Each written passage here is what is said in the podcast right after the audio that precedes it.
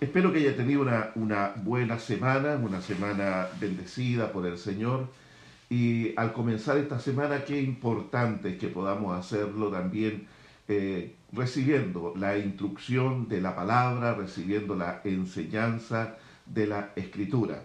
Y gracias a Dios por su vida, que está ahí esperando y eh, atento a lo que vamos a estar compartiendo el día de hoy. Quiero animarles siempre a estar eh, poniendo un buen fundamento en nuestra fe. Nosotros no, no, eh, no nos damos cuenta de la importancia que tiene el tener un buen fundamento bíblico en nuestra vida, el ser conocedores de la palabra, el poder saber los contenidos de la escritura y cómo estos se van aplicando a nuestra vida. ¿Sabe? No nos damos cuenta de eso hasta que viene el momento difícil, hasta que viene el día de la prueba, hasta que vienen las circunstancias adversas. Y es allí donde justamente eh, nosotros podemos ver la importancia que tiene en nuestra vida el buen fundamento. Las palabras de nuestro Señor Jesucristo cuando Él habló de los dos cimientos son palabras muy, muy, eh, que deben ser muy valoradas por nosotros los creyentes, eh, porque es justamente esas dos casas que, de las cuales nos habla nuestro Señor en Mateo capítulo 7, verso 24 en adelante. Ahí nos habla justamente de dos personas que construyen casa y llegado el momento ambas se van a vivir a su propia casa, con su familia, contento y todo lo demás. Pero cuando las circunstancias que tienen que enfrentar, eh, de la naturaleza, como es la lluvia, el viento, como es la subida de los ríos, entonces allí eh, queda en evidencia eh, lo que fue importante en la construcción de esa casa. Bueno, Jesús no está hablando específicamente para los que construyen casa, literalmente, lo que está hablando de que el vivir la vida, el cómo nosotros vivimos es cómo construir una casa. Y por lo tanto, las circunstancias eh, difíciles, adversas que enfrentaron esas casas de la historia de Jesús, tiene que ver justamente con las situaciones complejas, las dificultades, los problemas que a nosotros nos toca vivir. Bueno, los problemas no son el verdadero problema. El verdadero problema radica que cuando yo no me he preocupado de establecer un buen fundamento para mi vida. Porque cuando yo establezco un buen fundamento para mi vida, voy a tener los recursos que sean necesarios, los recursos oportunos para poder enfrentar la adversidad de la manera correcta y concluir la prueba en victoria. ¿Cómo le ha afectado a usted eh, el estar sin congregarse físicamente? ¿Cómo le ha afectado a usted lo extenso de esta pandemia? ¿En qué ha colaborado todo esto para que usted pueda tener una fe más sólida o se ha debilitado su fe en este tiempo? Bueno, los resultados, los resultados eh, nos dejan ver la calidad del fundamento que sostiene nuestra vida. Por eso es importante para eh, enfrentar situaciones adversas, la palabra es fundamental. Por eso necesitamos tiempos como este, como estudiar juntos eh, el texto bíblico, yendo ahí por los versículos, rescatando el contenido, el mensaje original que está allí y cómo éste se puede aplicar a nuestra vida. Eso es importantísimo. La verdad es que la vida nos presenta muchos desafíos. La vida nos presenta situaciones a veces inesperadas, ¿ya? Pero lo cierto es que lo que no cambia es el fundamento de la palabra en nuestra vida. Amén. Así que gracias a Dios por su vida Gracias a Dios porque usted puede conectarse en esta hora y podemos en este tiempo juntos ver la palabra.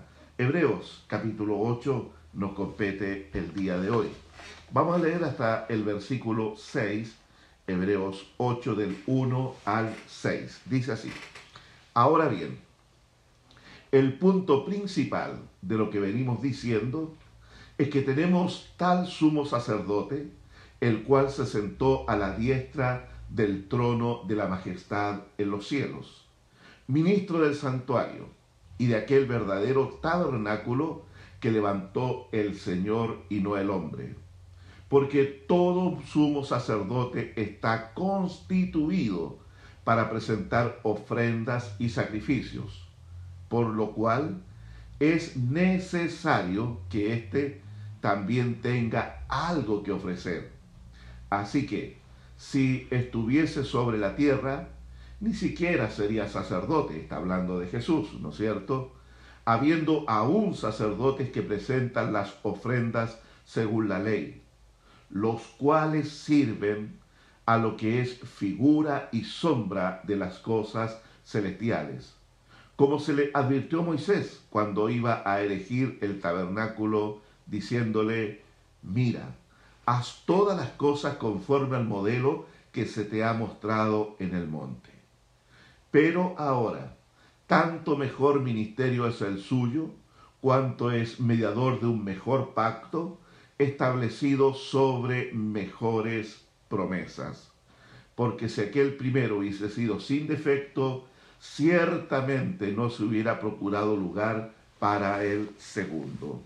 Bien, entonces, viendo aquí el texto ya, eh, recuerde que la semana pasada estuvimos eh, estudiando acerca de eh, el orden sacerdotal al cual pertenece nuestro Señor Jesucristo. Estamos hablando del orden sacerdotal de Melquisedec. Ya hablamos de Melquisedec, que es un, eh, aparece solamente en dos citas ahí en el Antiguo Testamento, en el encuentro con Abraham ahí en Génesis 14 y luego aparece en el Salmo 110, verso 4, que es una cita profética, un anuncio profético acerca de eh, Jesucristo, del Salvador. ¿ya? Entonces eh, veíamos ahí que el sacerdocio de Melquisedec es muy superior al sacerdocio de Aarón, o sea, al orden según Aarón.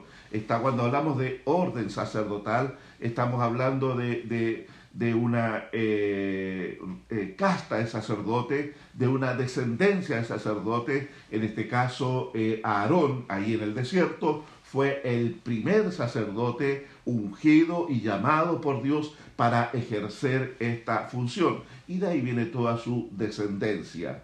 Pero, y, y toda la, así como era Aarón, de la tribu de Leví. Por eso nos habla de los levitas ahí en el Antiguo Testamento que ministran estos en las labores del templo. Entonces, los sacerdotes eh, que eran asignados para el servicio del culto ahí en el templo tenían que ser de la tribu de Leví. ¿Ya? Y por lo mismo también cuando se reparte la tierra en Canaán, Dios no le entrega una porción de heredad, de tierra en heredad a la tribu de Leví. Ya ellos, y Dios le dice que Él iba a ser su herencia, Él los iba a sostener, Él les iba a proveer para sus necesidades. No tenían que dedicarse al cultivo ni nada de eso, sino que su tarea, su función era dedicarse a las labores del templo. Eso es el sacerdocio según el orden de eh, Aarón. ¿ya? Ahora, el sacerdocio de Cristo no podría ser según el orden de Aarón, porque Jesús no es de la tribu de Leví. ¿De cuál tribu viene Jesús? Sí, de la tribu de Judá, de ahí, porque de la descendencia de David Dios prometió un Salvador, un Redentor que iba, en lo cierto, a salvar el mundo. Entonces Jesús viene de la tribu de Judá. Entonces, eh, legalmente eh, no podría ser según el orden de Aarón, porque no corresponde a esa tribu, ¿ya? Pero el sacerdocio de Cristo es según el orden de Melquisedec, como veíamos la semana pasada, ¿ya? Aquí en el versículo 1 nos recuerda que este sumo sacerdote, según el orden de Melquisedec, él tiene dignidad divina, ¿ya? No es eh, eh, solo hombre, sino que es Dios también a la vez. ¿Por qué? Porque dice que este sumo sacerdote se sentó a la diestra del trono de la majestad en los cielos, ¿ya?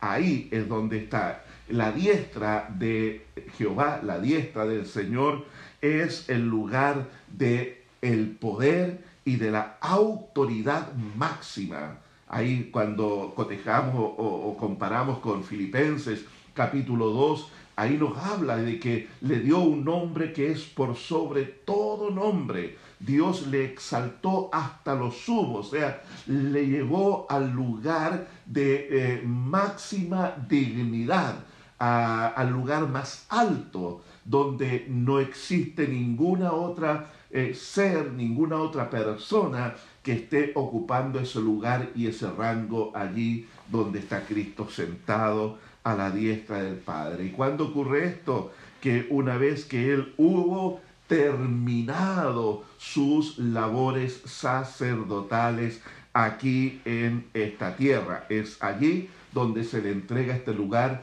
de máximo honor como sacerdote y ahora como rey porque la palabra nos dice en Romanos que Cristo murió, pero que resucitó para ser el Señor de los que viven, como también de los que están muertos. Romanos capítulo 15 nos dice eso. ¿Ya? ¿Y qué es lo que hizo este eh, sumo sacerdote, rey exaltado? Se sentó allí, se sentó. Es interesante en esto, queridos, notar que en el templo allí en Jerusalén, en el tabernáculo también antes, no había un eh, mobiliario para sentarse, para descansar. No, no, no había una silla, no había una banqueta, no había nada donde los sacerdotes pudiesen descansar allí en un momento en sus labores. No, el sacerdote que entraba al templo era para ejercer sus labores caminando, desplazándose de un lugar a otro dentro del templo. No era para sentarse, para charlar, no, era para tener un tiempo de trabajo, de servicio, de desplazamiento de un lugar a otro, ver los panes, la proposición, ver el aceite del candelabro y así sucesivamente. Ellos cumplían sus tareas, sus funciones ahí desplazándose. Pero vemos aquí nosotros un sumo sacerdote que se sentó a la diestra de Dios en las alturas. ¿Por qué? Porque su función como sumo sacerdote ya había sido hecha, había sido ejecutada como tal y por lo tanto había sido acabada también a la perfección, ¿ya? Entonces ya este sacerdote, que sumo sacerdote, que es Cristo, ya no está presentando ahora ofrendas en los cielos, ya no es como cuando lo hizo aquí en esta tierra y presentó la ofrenda de sí mismo. Entonces, ahora, ¿cuál es la función de Cristo como sumo sacerdote? Mire, lo dice aquí el capítulo 7 eh, de Hebreos, versículo 25. Ahí nos habla de la labor que Cristo como sumo sacerdote y como rey sigue cumpliendo en favor de nosotros.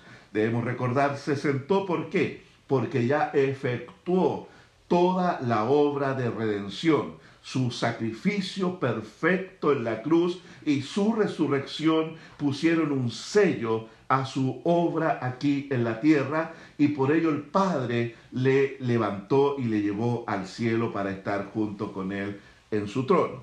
Entonces dice acá el 7.25 de Hebreos, por lo cual dice, puede también salvar perpetuamente a los que por él se acercan a Dios, viviendo siempre para interceder por ellos.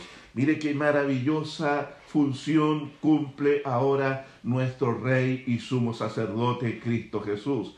Él está en una constante y una permanente intercesión ante el Padre por usted y por mí. O sea, ahí en el trono el nombre suyo es mencionado por nuestro Señor Jesucristo, rogando para que su fe no falte, como le dijo a Pedro, Pedro vas a ser atribulado, vas a ser zarandeado, pero yo he rogado por ti para que tu fe no falte. Mire qué maravilloso este sumo sacerdote que es nuestro eh, Señor Jesucristo, el cual se compadece también de nuestras debilidades, está atento también a nuestras necesidades. Mi Dios pues os suplirá todo lo que le falte conforme a sus riquezas en gloria, dice el apóstol Pablo. Entonces vemos la función que ahora Cristo cumple ahí en el trono de gloria eh, como un intercesor en favor de los creyentes. ¿ya? Eh, vamos al versículo 2 ahora. Dice así el versículo 2, ministro del santuario y de aquel verdadero tabernáculo que levantó el Señor y no el hombre. ¿ya? ¿Dónde está ministrando el Señor? En el santuario celestial mismo. ¿ya? ¿Por qué? Porque el santuario terrenal al cual Jesús no se le permitía entrar aquí cuando estuvo en la tierra eh, sirviendo, cuando estuvo cumpliendo su ministerio, porque él no era del el orden de Aarón, no era ese tipo de sacerdote. Entonces no se le permitió entrar al templo a oficiar allí, donde ministraba el Señor a la gente, a las multitudes. En un momento eh, eh, a Jesús le dicen, acerca de su familia. Tus hermanos y tus hermanas te buscan, tu madre está aquí. Y Jesús dice, bueno, ¿quién es mi madre? ¿Quiénes son mis hermanos realmente? Y le dice, los que hacen la voluntad de mi Padre que está en los cielos, ese es mi hermano, ese es mi madre, ese es mi hermana. O sea, lo que Jesús está diciendo, que Él vino para ministrar, no encerrado en un edificio allí en cuatro paredes, sino que a las necesidades reales de la gente. ¿Por qué? Porque ese templo, ese edificio que estaba allí, que el Señor justamente mandó a construir, que en diferencia de este otro que lo levantó el Señor. Mire, mire lo que dice allí eh, del verdadero tabernáculo que levantó el Señor y no el hombre. Entonces, ahí está hablando justamente de que Jesús, su ministración fue atender, como él también lo dijo, para buscar, para rescatar lo que se había eh, perdido. Él vino a salvar a aquello, o sea, a nosotros, los seres humanos, ¿ya? Entonces, este eh, tabernáculo que estaba en la tierra, que fue mandado a construir por Moisés, ¿no es cierto? Después Salomón construye el primer templo allí en Jerusalén y años más tarde vuelve a reconstruir el templo Herodes, muchos siglos más tarde. Pero ahí tenemos esos edificios que se construyeron conforme al diseño que le fue mostrado a Moisés, las medidas y todos los materiales que se habían de utilizar. Entonces, eh, dice que estos son una figura, ¿ya? o sea, una copia de lo que está en el cielo. Eso nada más es. Y le dice también que es sombra, sombra, o sea, un pálido reflejo de la realidad, que lo que es lo real, que lo que es lo verdadero, lo permanente, es lo que está en los cielos, ¿ya? Eh, como dice la palabra, eh, eh, que, lo, lo, que lo invisible es lo que permanece verdaderamente, porque todas las cosas que nosotros vemos en este mundo pasan y se deterioran y sufren cambios, modificaciones, ¿no es cierto? pero lo que permanece realmente es aquello que está en la dimensión, en el mundo espiritual. Eso permanece para siempre, ¿ya? Lo dice la palabra, el mundo pasa y sus deseos, mas el que hace la voluntad de Dios permanece para siempre, ¿ya? Entonces Moisés construye ese tabernáculo, el cual no es el real, sino que es una copia nomás y una sombra. También no es un tabernáculo permanente que iba a permanecer a través del tiempo. ¿Se acuerdan las palabras de los discípulos cuando le dicen a Jesús, eh, mirando la, el edificio del templo, le dicen, maestro, mira qué piedras, qué maravilla de edificio, qué, qué majestuosidad este templo que nos construyó Herodes. ¿Qué le dijo Jesús? De cierto les digo, antes que termine esta generación, no quedará piedra sobre piedra. ¿Cuánto dura una generación? 40 años aproximadamente. Se contabiliza una generación cada 40 años. ¿ya? ¿Cuándo dijo estas palabras Jesús? Por ahí por el año 30 de nuestra era. ¿Cuál fue la profecía? No pasará esta generación hasta que no quede piedra sobre piedra aquí. Y fue justamente 40 años más tarde cuando Vespasiano estaba asediando eh, Jerusalén para sofocar una rebelión allí que había ocurrido y eh, él luego eh, se retira para ir a tomar posesión de, del imperio en Roma y queda su hijo Tito ahí en el asedio de Jerusalén. Al final tomaron Jerusalén y justamente el templo fue el que sufrió el mayor daño porque los eh, romanos, en su afán de rescatar el oro que se había derretido y había empezado a correr por las rendijas allí de, las, de la unión de las rocas que conformaban el edificio, entonces ahí fueron quitando piedra sobre piedra para poder eh, recuperar todo ese oro que se había derretidos del techo del templo. Entonces, allí literalmente se cumple la profecía del Señor, no quedará piedra sobre piedra. 40 años más tarde, antes que pasara la generación. Entonces, podemos nosotros ver ahí que ese templo no era permanente, ¿ya? No es como el templo allí en eh, el cielo, ¿ya? Eh, este templo tampoco tiene la facultad de contener a Dios. Ya quiero recordarles que cuando eh, fue inaugurado el primer templo con Salomón o también en el tabernáculo en el desierto, la gloria de Dios descendía allí al lugar santísimo para eh, venir a tener comunión con el pueblo pero eh, no, el templo en sí no contenía a Dios. Y ese lugar era santísimo porque era el lugar de habitación de Dios con los hombres. Pero mire lo que dice Hechos capítulo 17. Acompáñeme a Hechos capítulo 17, donde nos habla aquí el apóstol Pablo predicando a los atenienses, ¿ya? Ahí en el versículo 24 dice así, Hechos 17, 24. Dice, el Dios que hizo el mundo y todas las cosas que en él hay, siendo Señor del cielo y de la tierra, no habita en templos hechos por manos humanas. Versículo 29. Siendo pues linaje de Dios, no debemos pensar que la divinidad sea semejante a oro o plata, o piedra, escultura de arte o de imaginación de hombre.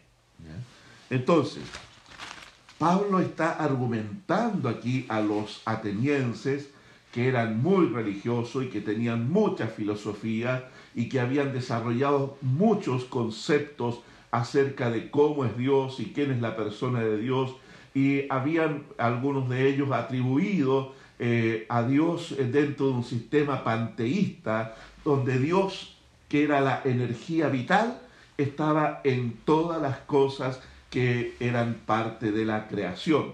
Dios estaba presente allí. ¿ya? Entonces lo que le dice el apóstol, Dios no habita en templos hechos por manos del hombre.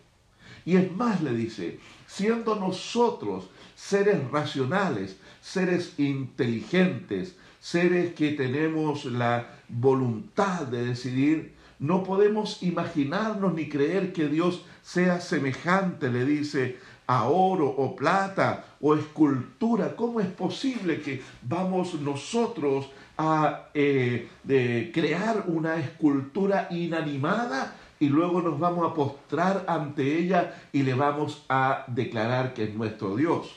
Y eso es triste ver hoy en día a millones de personas aquí en nuestro país en Latinoamérica y en otros lugares cómo se postran ante una imagen, no, no, importando a quién esté representando, sino pero es una imagen, es hecha con un molde por alguien que se dedica a eso como un negocio para poder ganar eh, recursos y tener un sustento. Y luego la gente viene, compra esa imagen, le hace una gruta, le prende velas y deposita su confianza en aquello que fue hecho por el ser humano, o van a un santuario como el que tenemos aquí en, en Auco, el santuario de la Santa Teresa de los Andes, y la gente se arrodilla ahí y por horas en contemplación eh, mira hacia la imagen y algunos eh, eh, terminan imaginándose que la imagen les miró, les sonrió y cualquier efecto psicológico que pueda tener eso en su vida. No podemos nosotros, no podemos ya pensar que Dios habita allí en una imagen hecha por el hombre. Dios dio eh, la orden de crear, de diseñar ese templo, de crear ese templo, edificarlo, pero no como algo permanente, sino para una visitación temporal, para unos eh, momentos exclusivos donde Dios había determinado que iba a relacionarse con el hombre. Pero no vamos a pensar que el templo en Jerusalén era la habitación de Dios, el lugar donde Dios habitaba allí, ¿ya? sino que eh, fue algo temporal, no permanente ese templo allí en Jerusalén. Y si hablamos de templo que el Señor levantó y no el hombre, podríamos también interpretarlo, asimilarlo esto con la vida del ser humano. Usted y yo, conforme a la escritura, somos hecho templo de Dios. Dios habita en nosotros. Dios ha hecho de usted y de mí su morada. Él habita en el corazón del ser humano. Entonces, ahí podemos decir, nosotros que somos hechura de Dios, Dios ha decidido en su misericordia y en su deseo de tener comunión íntima y estrecha con su creación, Dios ha decidido habitar en el corazón de la persona. ¿ya? Ahora, nuestro Señor, decíamos, Él es quien ministra allí en ese santuario eh, celestial. Versículo 3, Hebreos 8.3. Dice, porque todo sumo sacerdote está constituido para presentar ofrenda y sacrificios, por lo cual es necesario que también éste tenga algo que ofrecer. Qué interesante esto, porque el sacerdote, para ser tal, tiene que tener algo que ofrezca allí delante de Dios, porque el sacerdote está para interceder por el prójimo, pero primeramente, primeramente, su primera labor es poder ministrar a Dios en el santuario, en ese lugar de intimidad allí. Entonces, Jesús, Jesús como sumo sacerdote, tenía que tener algo que ofrecer también. ¿Y qué es lo que él ofrece? Ofrece su vida toda. Él no solo fue el sumo sacerdote que presentaba el sacrificio, que presentaba la ofrenda, sino que fue la ofrenda misma, nuestro Señor Jesucristo, su vida dada en la cruz como una ofrenda por los pecados eh, de toda la humanidad. ¿Ya? Ahora, nosotros como sacerdotes que somos, porque eh, Apocalipsis 1.6 dice que Él nos ha constituido, nos ha hecho reyes y sacerdotes. ¿ya? Ahora, nosotros como sacerdotes también tenemos que ofrecer algo en la presencia de Dios. Eso también es importante, es fundamental. Y quiero decirles que como sacerdotes también somos el sacrificio, pero no el sacrificio para la redención, eso que quede claro, como fue el sacrificio de nuestro Señor Jesucristo, que fue el sacrificio para la redención. No, el sacrificio que nosotros ofrecemos es el sacrificio para la consagración, o sea, para la entrega total, la rendición total de nuestra vida para vivir para Dios en este mundo en el cual nosotros nos encontramos. Acompáñeme a Romanos capítulo 12, verso 1 y 2, y ahí vamos a encontrar lo que nos dice acerca de el sacrificio que somos nosotros. Romanos capítulo 12, verso 1 dice así, Así que hermanos, os ruego por las misericordias de Dios que presentéis vuestros cuerpos en sacrificio vivo, santo, agradable a Dios, que es vuestro culto racional. ¿Cuál es entonces el sacrificio que debemos nosotros como sacerdote presentar ante Dios? Nuestro propio ser, toda nuestra vida, espíritu, alma y cuerpo. Como dice Tesalonicense, todo vuestro ser, espíritu, alma y cuerpo sea santificado delante del Señor. Entonces aquí nos habla de una rendición, de una entrega a Dios de nuestro ser. ¿Qué es lo que Dios quiere primero de nosotros? Como dice Proverbios, Hijo mío, dame tu corazón porque de él mana la vida. O sea, el corazón está hablando en el hebreo del centro de la vida del ser humano, de sus sentidos, de, de, su existencia. Eso es el corazón. Entonces lo que Dios está esperando de nosotros como sacerdotes es que hagamos una entrega voluntaria eso tiene que ver con la consagración de nuestra vida. Y eso tiene que ser permanente. No es algo que yo hice cinco años atrás y luego me olvidé y, y, ahora que soy salvo sigo viviendo mi vida. No, mi hermano, no es así como funciona esto. Esto tiene que ver con una entrega permanente, una entrega diaria, una rendición de la vida a los pies de el amo y señor de nuestra existencia. Entonces debemos nosotros entender que se nos llama a presentarnos ante Dios como una ofrenda. Así como Cristo entregó su vida, Él la entregó para redimir a la humanidad. Nosotros entregamos nuestra vida, pero para consagrarnos a Él, para consagrarnos, para renovar siempre, permanentemente, nuestros votos delante de nuestro Dios. ¿Qué otra cosa debemos nosotros entregar a Dios? Hebreos capítulo 13, verso 5, ahí hay un texto que quiero que revisemos. Hebreos 13, 5, dice así la palabra del Señor.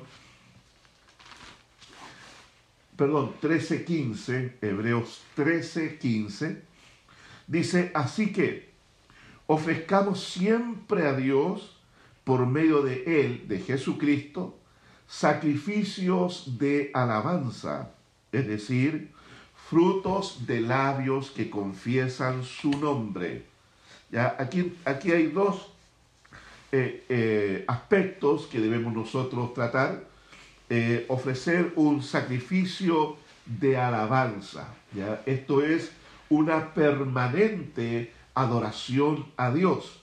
Ya veíamos que el, el, ofrecimiento de nuestra vida es una consagración a Él, lo cual debe ir pronto acompañado también con una permanente alabanza, adoración a nuestro Dios, un reconocimiento de quién es Él y qué significa Él para nuestra vida, expresarle con nuestra gratitud también cada día por lo que Él nos permite vivir, por la bendición que Él trae sobre nosotros, por la fuerza que nos renueva, por la provisión que Dios nos da, por la armonía y la comunión en el hogar. O sea, desde el momento que usted conoció al Salvador, Él ha hecho solo bien en favor de su vida. Por lo tanto, hay en nosotros, o debe haber en nosotros, una fluida y espontánea alabanza a nuestro Dios. Y también un sacrificio de alabanza en los momentos que sean difíciles, complejos, donde pareciera que es más preferible quejarnos, más preferible lamentarnos por lo que estamos pasando, pero allí, allí es donde uno escoge entre eh, de lamentarse y quejarse, uno escoge ofrecer un sacrificio de alabanza a Dios. Qué importante eso para la sanidad del alma, para la fortaleza del espíritu del creyente. También vemos acá frutos de labio que confiesan su nombre. Oiga, para Dios es también una expresión de alabanza y de adoración que usted testifique, que el creyente testifique acerca del amor y el poder de Dios para salvación, que hablemos a otros acerca de eh, las obras maravillosas de Él. Como dice la palabra, que nosotros fuimos rescatados de nuestra vana manera de vivir para que anunciemos las virtudes de aquel que nos llamó de las tinieblas a su luz admirable. O sea, sacerdotes que tienen algo que ofrecer a Dios, que le, que le ofrecemos primero la vida, que le ofrecemos luego la alabanza que Dios se merece. Eso le ofrecemos a Él, la alabanza y la adoración. Le adoramos, le exaltamos, pero también le confesamos ante los demás. Le hablamos y comunicamos a otros acerca del buen Dios a quien servimos. Otra cosa es también la intercesión. Ezequiel 22, Antiguo Testamento, Ezequiel 22, 30, dice así, y busqué entre ellos hombre que hiciese vallado, que se pusiese en la brecha delante de mí en favor de la tierra para que yo no la destruyese busqué intercesores. O sea, hay una urgencia de parte de Dios aquí en este texto, en la necesidad de encontrar personas que se ofrecen delante de su trono para ser intercesores. Usted y yo tenemos esa capacidad para poder orar, para poder clamar, tenemos la autorización del Señor para hacerlo, porque Él dijo, todo lo que pidiereis en mi nombre al Padre, dice, creyendo, lo recibiréis. Que si nosotros oramos y pedimos en cualquier cosa que pidamos, sabemos que tenemos las peticiones que le hayamos hecho. Entonces tenemos allí una promesa variada del Señor para que nos convirtamos en gente que clama, que intercede en favor de otros. Ya entonces esté pensando de que sí, como sacerdote hay muchas cosas que el ser humano le puede ofrecer a Dios y que Dios está esperando que nosotros podamos rendirla ante Él, que es la vida, que es también la, eh, la alabanza, la adoración y también la intercesión, o sea, ponerme ante el trono de Dios para clamar en favor del prójimo, para orar. Esa era la función sacerdotal, ser un intercedor que ministra en el santuario en favor del necesitado, en favor del que está debilitado, en favor del que está en angustia, del que está preocupado. Y aquí en el WhatsApp de Iglana hemos estado viendo ahí que hay diferentes peticiones que van eh, apareciendo, que los hermanos están poniendo, y somos nosotros los responsables, los encargados de interceder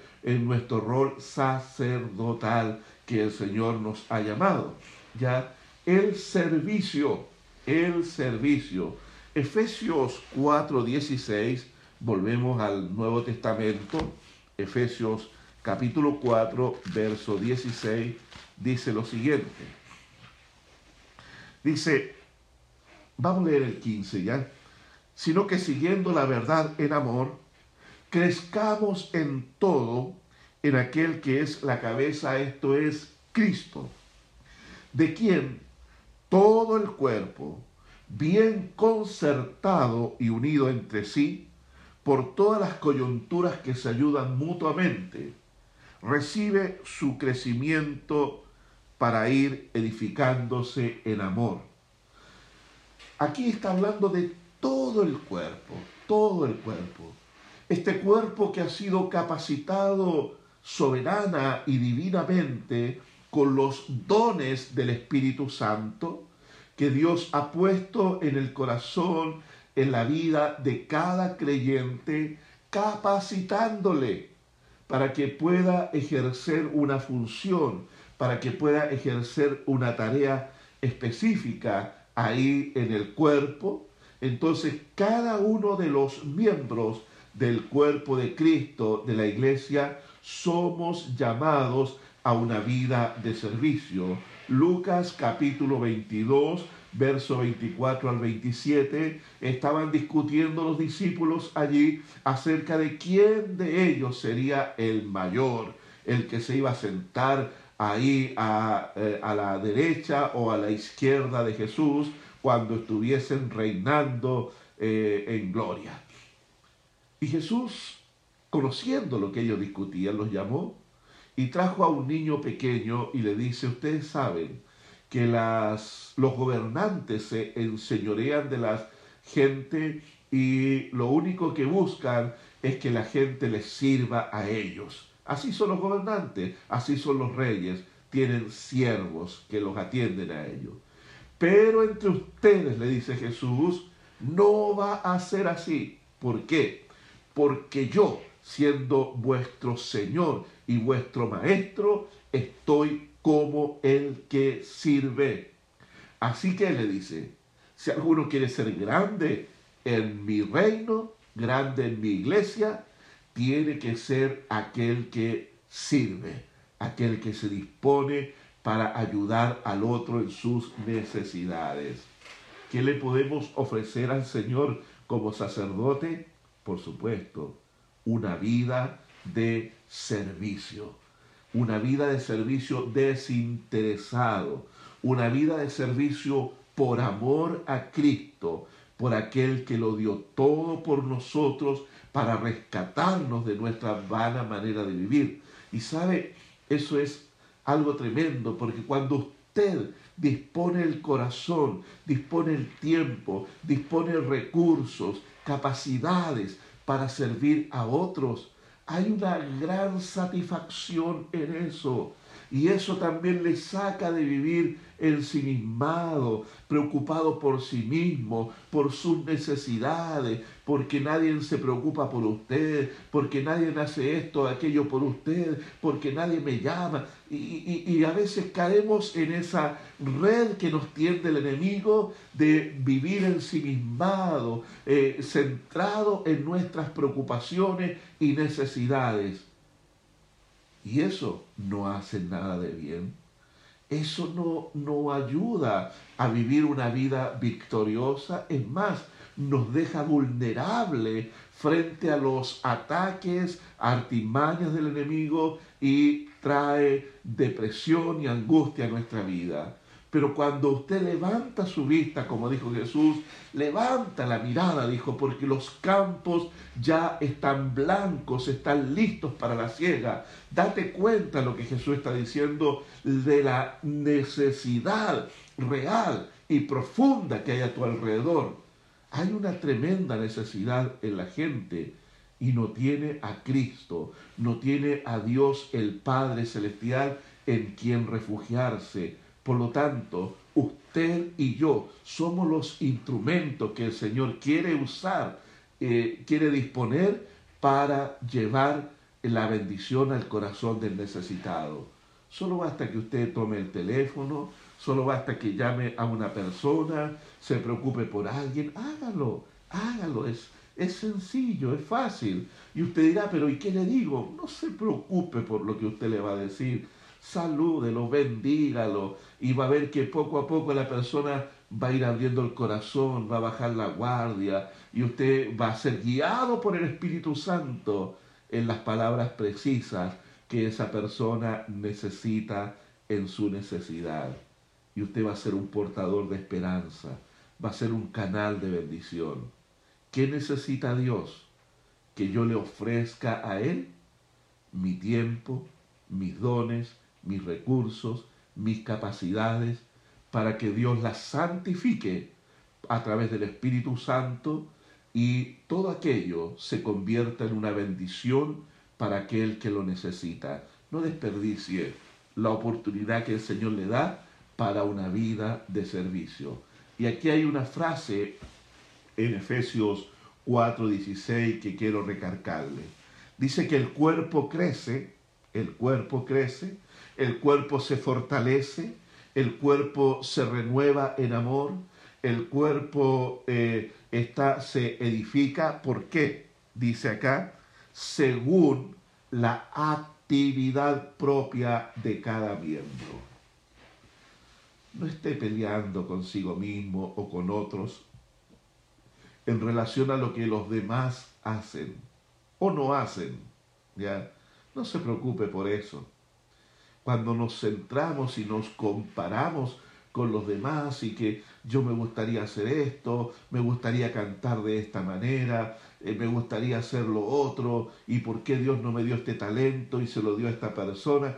Cuando nosotros nos preocupamos de eso, lamentablemente dejamos de hacer aquello para lo cual Dios sí nos capacitó, sí nos diseñó, sí nos preparó y no vamos a descubrir el gozo de servir a menos que nos preocupemos realmente de hacer aquello para lo cual Dios nos ha capacitado.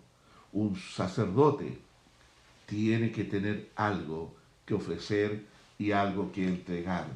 También un sacerdote debe dar. Dice eh, Éxodo 34, 20, ninguno se presentará ante Dios o delante de mí, dice el Señor, con manos vacías.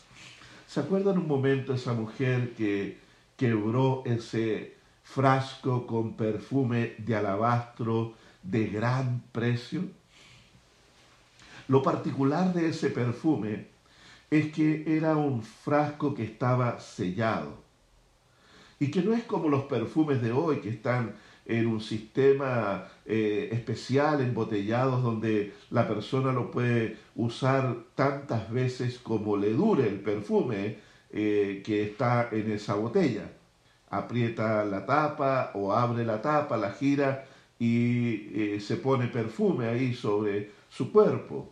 En ese tiempo no, el perfume de alabastro era un perfume que tenía un valor de lo que una persona, un jornal, ganaba en el año. Imagínese usted, 12 sueldos mínimos. Estamos hablando de 3.600.000 pesos en la actualidad.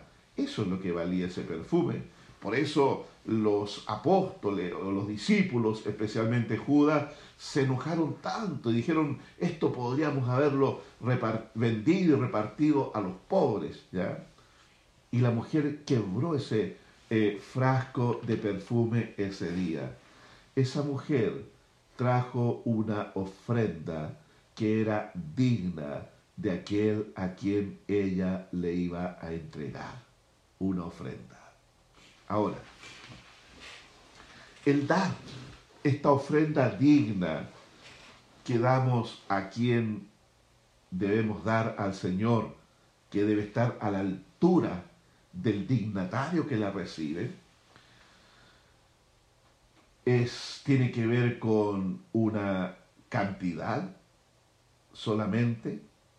No, no tiene que ver con eh, un monto abultado.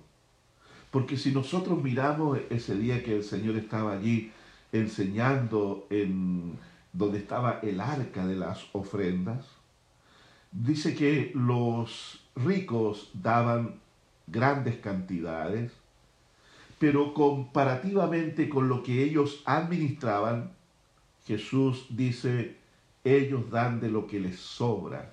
O sea, lo que ellos están dando no tiene ningún sacrificio, ningún compromiso mayor que pueda ser interpretada esa ofrenda como que ellos dieron de todo corazón, como que ellos dieron eh, en una actitud de adoración, como lo hizo la mujer del vaso de alabastro. Esa mujer, dice la palabra, que se llenó el perfume de la casa donde estaban allí ese día con el aroma de ese perfume de nardo. Y Jesús recibe gratamente esta ofrenda que era inmensamente cara, inmensamente cara. Pero dése cuenta también que ese día en el arca de las ofrendas, una mujer puso dos blancas, que podríamos decir que equivale por ahí por los 50 pesos en la actualidad. Mira el contraste, un perfume de 3.600.000 pesos y una ofrenda de 50 pesos. ¿Qué es lo que hizo el Señor allí ese día? Para que nosotros entendamos esto de como sacerdote que somos de lo que es el dar, para que entendamos. Esa mujer, dijo Jesús, dio más que todos estos otros que dieron de lo que les sobra, porque esta mujer dio todo su sustento se da cuenta que no es la cantidad, sino que es la actitud del corazón, lo cual debe ir acompañado, como dice Primera de Corintios capítulo 16, de la proporcionalidad. O sea, lo que es proporcional a mis ingresos es lo que representa ¿Dónde está mi corazón allí? La actitud correcta con la cual yo estoy despojándome de algo para entregarlo. Si lo ponemos en un contexto actual, una persona que gana un millón de pesos mensuales y ofrenda de ese millón cinco mil pesos, esa persona no está dando proporcionalmente. Pero una persona que tiene un ingreso mínimo y está ofrendando de eso una cantidad importante, esa persona está dando proporcionalmente. Porque esa persona está dando con, como dice la palabra, con un esfuerzo, con un sacrificio y con una expresión de amor en su vida.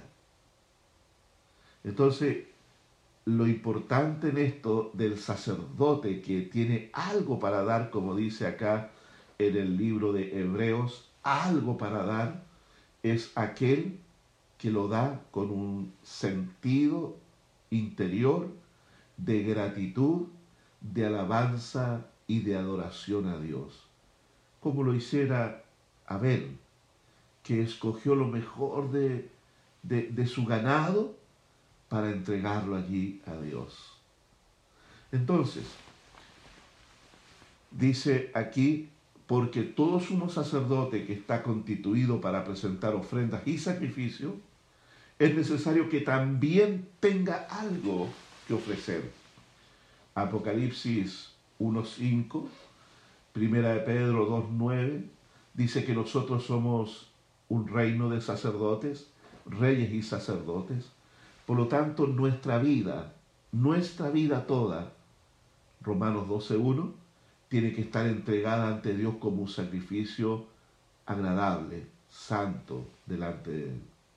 Nuestra adoración tiene que ser dada, como dice el Señor, en espíritu y en verdad. Una adoración que nace del interior del corazón, pero que también pasa a través de nuestra mente como una expresión de la razón también racional a Dios, donde yo soy consciente de lo que estoy expresando a Dios por medio de la adoración y parte de mi adoración también tiene que ver con que yo doy testimonio de Él, donde hablo de las virtudes de aquel que me llamó de las, de las tinieblas a su luz.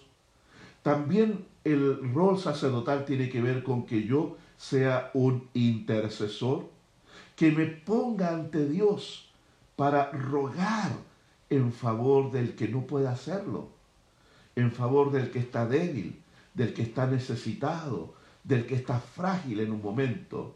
Y producto de mi intercesión y mi clamor por él, el cielo se mueve para favorecer a esta persona y sacarla de esa condición y librarla de ese estado y volver a habilitarla para su caminar en el Señor. Y ser también una persona que da, que bendice, de lo que Dios nos da para que administremos, nosotros también apartamos para bendecir, para dar. El rol sacerdotal. Versículo 4 dice, así que si estuviese sobre la tierra ni siquiera sería sacerdote. Está hablando de nuestro Señor Jesucristo allí. Porque de acuerdo a su orden sacerdotal no se le permití, no se le hubiese permitido a él ministrar allí en el templo. Lo que Jesús fue, hizo cuando fue al templo fue que volteó todas las mesas de los cambistas y, y, abrió la jaula de las palomas, soltó a los becerros que estaban allí, las ovejas. ¿Por qué hizo eso el Señor?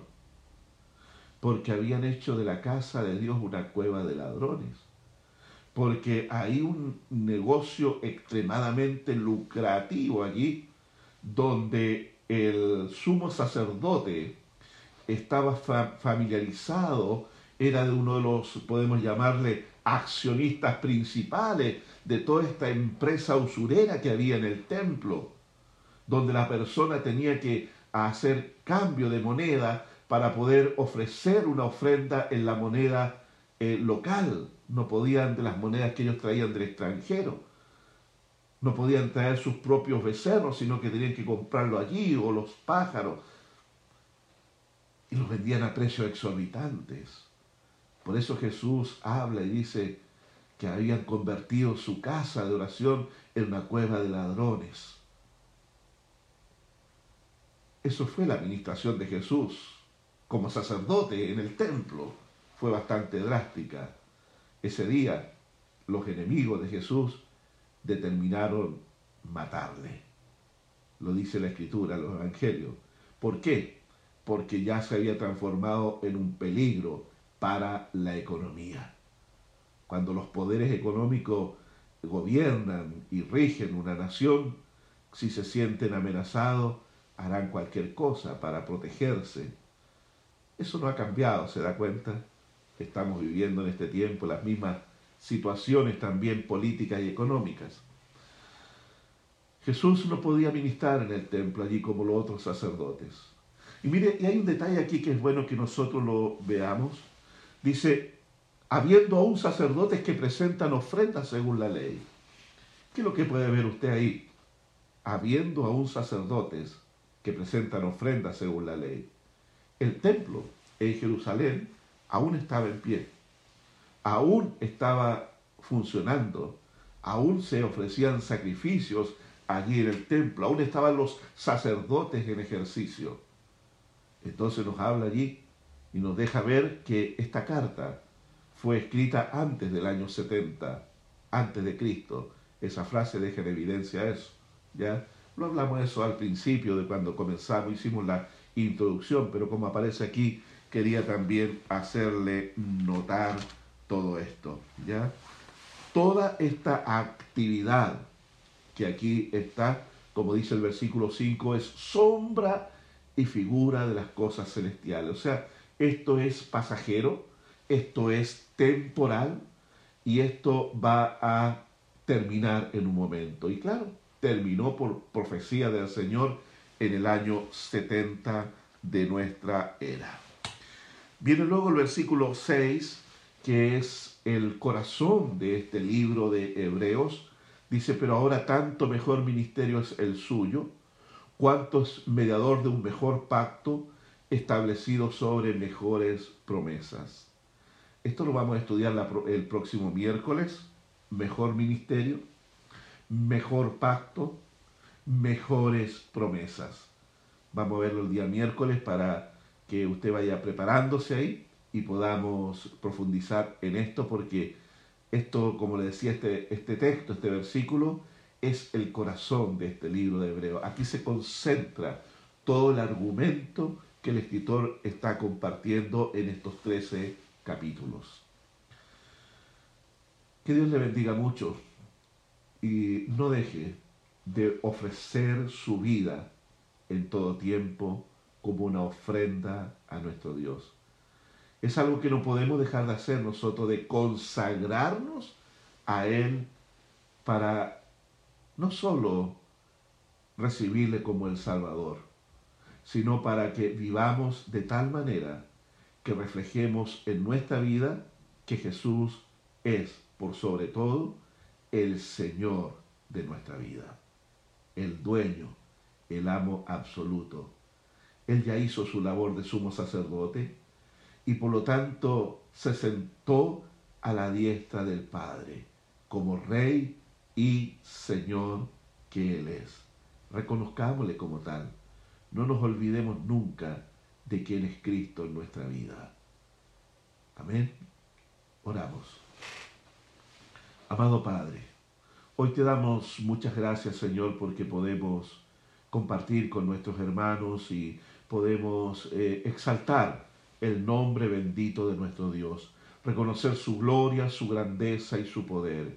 Y hoy pedimos, Señor, que tú nos ayudes a poder vivir de acuerdo a tu palabra, de acuerdo a lo que vamos descubriendo en ella, Señor, y que al tener este gran sumo sacerdote, nuestro corazón puede estar rendido ante ti con temor y temblor, reconociendo que estamos ante el Dios Todopoderoso, el cual está en su trono de gloria, y nosotros somos siervos suyos, somos gente que queremos ser una, un canal de bendición como sacerdote que tú nos has puesto para bendecir, bendecir también al prójimo.